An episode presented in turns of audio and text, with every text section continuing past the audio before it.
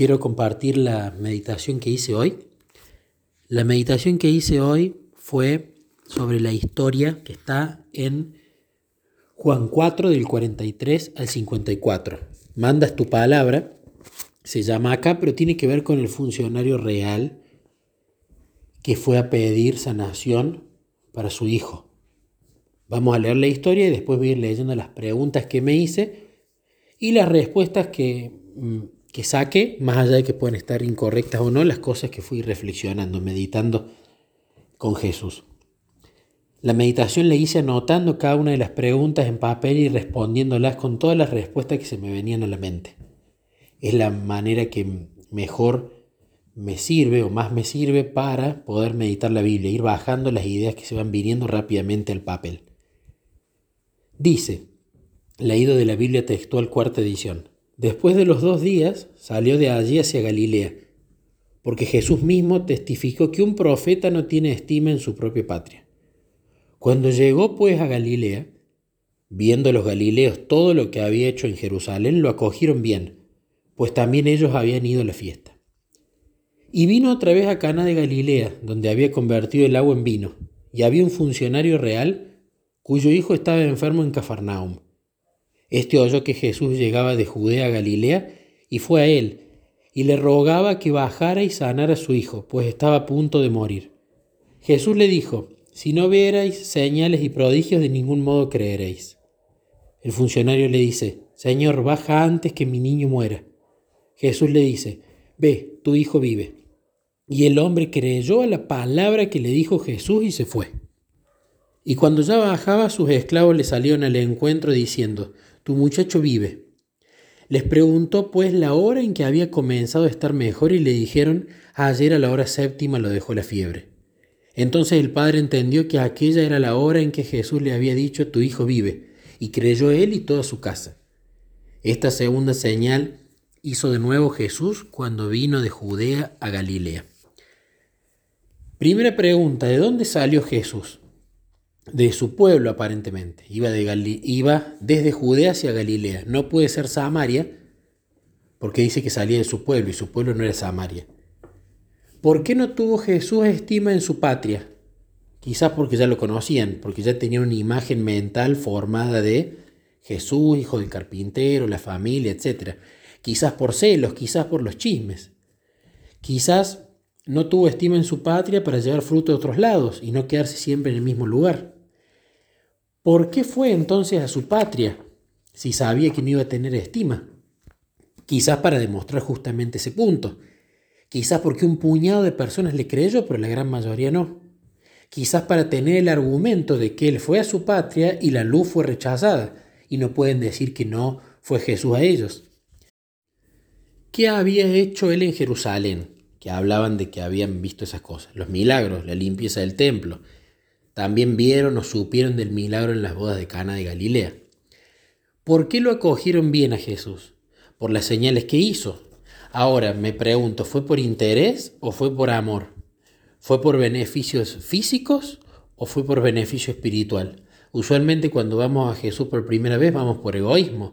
Voy porque tengo una enfermedad, voy porque tengo un problema económico, voy porque tengo a alguien que está sufriendo, voy porque tengo un vacío espiritual, pero usualmente no vamos por amor. No vamos por amor de quién Él es, porque no lo conocemos todavía. Y luego, uno de los termómetros de la vida cristiana debería ser saber si estoy disfrutando de mi cristianismo por la amistad de Él y no por las bendiciones y los beneficios que me da, o los dones, etc. ¿Qué es acogerte bien? ¿Qué significará eso? Me imagino que es darle comida, le dieron bebida, le dieron techo, le dieron un baño para que haga sus necesidades, quizás para que, para que se, bañe, se tenga un, un, aseo personal. ¿A cuánto queda Cana de Galilea de Cafarnaum? esto es un dato importante, lo busqué en internet a 38,7 kilómetros, muy cerca. ¿De qué origen era el funcionario real? Seguramente era romano. ¿Cómo supo este funcionario que Jesús llegaba de Judea a Galilea? Los rumores parece que en esa época se esparcían rápido. El funcionario debe haber estado en la boda de Caná o quizás creyó el testimonio de los que contaron sobre ella y los demás milagros que hizo Jesús. El funcionario quizás practicaba, me imagino, como romano el politeísmo, con los dioses romanos, pero no creía en él definitivamente. El funcionario real tenía prosperar, o sea, era prosperado de forma laboral, sí, económica seguramente también. Quizás cuando el hijo empezó a estar enfermo, invocó a sus dioses por la enfermedad y no le respondieron. Y quizás ante, ante ver esa falta de respuesta de los dioses falsos, decidió ir a Jesús por eso. Hizo un abandono del mundo y el paganismo por Jesús. Dejó de ser un espectador del testimonio ajeno para ser un contador del testimonio propio con lo que pasó después. ¿Cuántos hijos tenía el funcionario real? No dice la historia, pero quizá podemos presumir que era uno solo, era su heredero varón, lo cual era de sumo orgullo e importancia en esa época. Quizás ya era grande para tener más hijos. Suena, suena un poco insensible esto, pero quizás ya era grande y no tenía la posibilidad de incluso tener más hijos si este hijo fallecía. Por supuesto, un hijo no reemplaza a otro, pero sí puede aliviar esa tristeza de, la pérdida, ¿no? Em, Ahora, ¿fue el funcionario real a Jesús o fue Jesús a él? En realidad fue el funcionario a Jesús, no fue Jesús a él como en otros casos. Ahora, ¿por qué no fue Jesús a él y fue el funcionario a Jesús? Porque el funcionario ya tenía la luz suficiente para saber cómo encontrarlo. Sabía lo que Jesús había hecho, tenía los recursos y sabía dónde estaba. Entonces el funcionario hizo el esfuerzo que se requiere de nuestra parte, porque nuestra parte es inconmensurablemente pequeña, pero si no la hacemos Jesús no va a hacer la suya. La parte inconmensurablemente pequeña, el esfuerzo nuestro es esa comunión diaria, la oración, la meditación.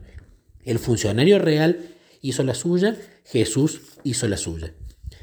Jesús ya sabía que su hijo estaba enfermo y suponemos que sí, porque Jesús mismo, divino y humano, era omnisciente.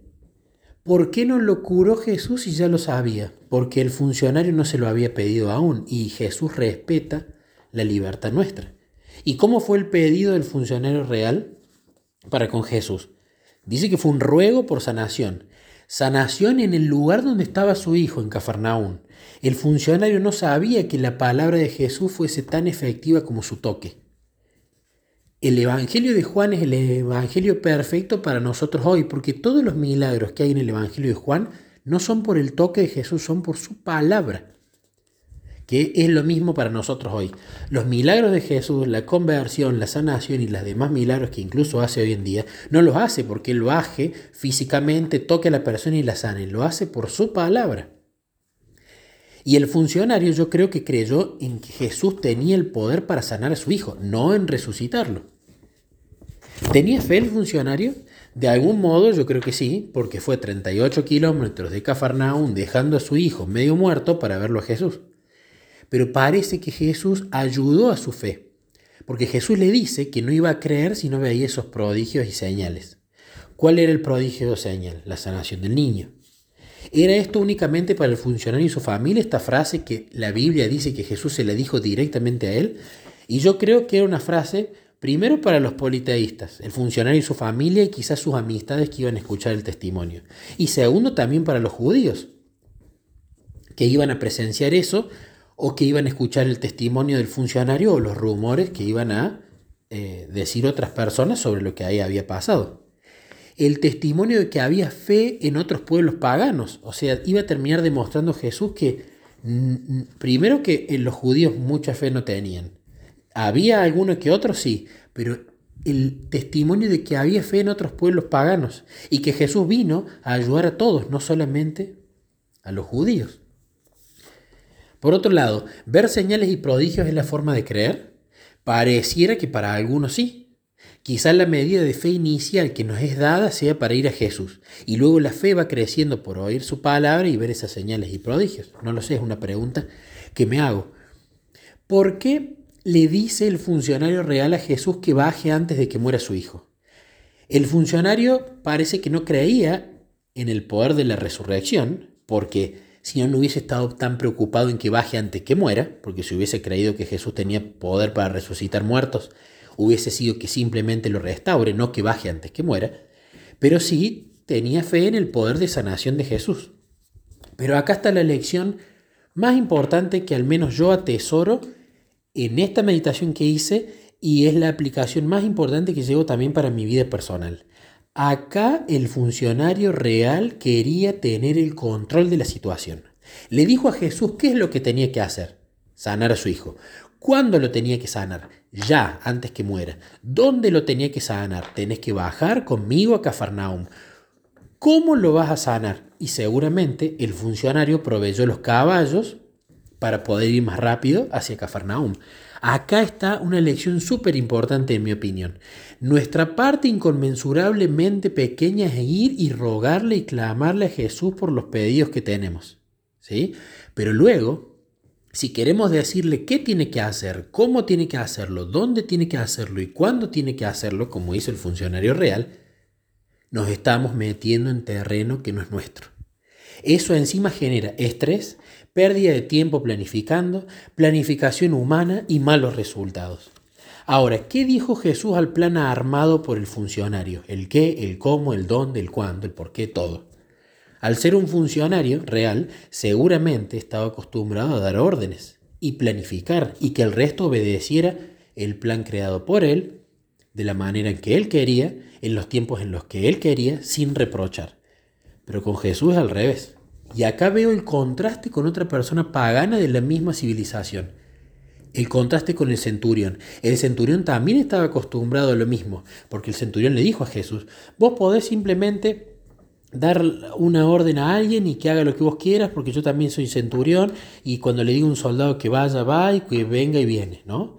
Pero el centurión entendió que quien tenía la potestad de la decisión y del comando y de las órdenes y de la planificación era Jesús. Esa diferencia, creo yo, se debió a la fe. No solamente que Jesús puede hacer algo, sino que Jesús sabe cómo, sabe dónde, sabe cuándo y sabe por qué hacerlo. Creo que entre el centurión y el funcionario real había una diferencia de fe importante, ¿no? Jesús responde nuestro ruego, pero no responde el plan que nosotros planificamos para que esa oración sea respondida. Acá Jesús cambió el plan totalmente. Primero, el cómo lo cambió totalmente. Él no iba a tocar al hijo para sanarlo. La él iba a mostrar que su palabra tiene igual poder que su toque. Él, no lo, él en lo que sí eh, respondió, que incluso lo hizo más rápido, fue en el cuándo. Jesús lo sanó en una milésima de segundo. No tardó en sanarlo el tiempo que hubieran tardado en bajar desde Cana de Galilea a Capernaum. En este caso podemos decir que la oración fue respondida con mucho más tiempo de anticipación que lo que incluso creo yo el soldado, el funcionario real creía. También Jesús cambió el dónde. No iba a sanarlo en Cafarnaum, lo iba a sanar en Cana de Galilea. El qué fue el mismo, la sanación del niño. ¿Y cuál fue la condición para que todo este plan pueda ser ejecutado? La fe del funcionario real. ¿Qué hizo entonces el funcionario real cuando Jesús le dijo, ve, tu hijo vive? Creyó y se fue. ¿Su hijo se sanó? Sí, le avisaron sus esclavos que salieron a su encuentro. ¿Dónde salieron a su encuentro los esclavos? ¿En el medio de la ruta de Cafarnaum a Cana de Galilea? No, fue cuando el funcionario bajaba a su casa en Cafarnaum. Seguramente fue cuando estaba llegando. ¿Cuándo fue sanado? A la hora séptima del día anterior, justo cuando Jesús ordenó y él obedeció por fe. ¿Cuánto tiempo tardó en ir de Cana a Cafarnaum? En caballo me imagino deberían haber sido unas horas. si fue caminando varias horas más, pero tardó eh, más de un día. ¿Sí? O sea, fue al otro día. Habló con Jesús a la hora séptima del día anterior en el que él llegó. ¿Y qué se quedó haciendo entonces? Como su fe era más grande, ya daba por hecho el asunto de que su hijo estaba sano. No había necesidad realmente de apurarse.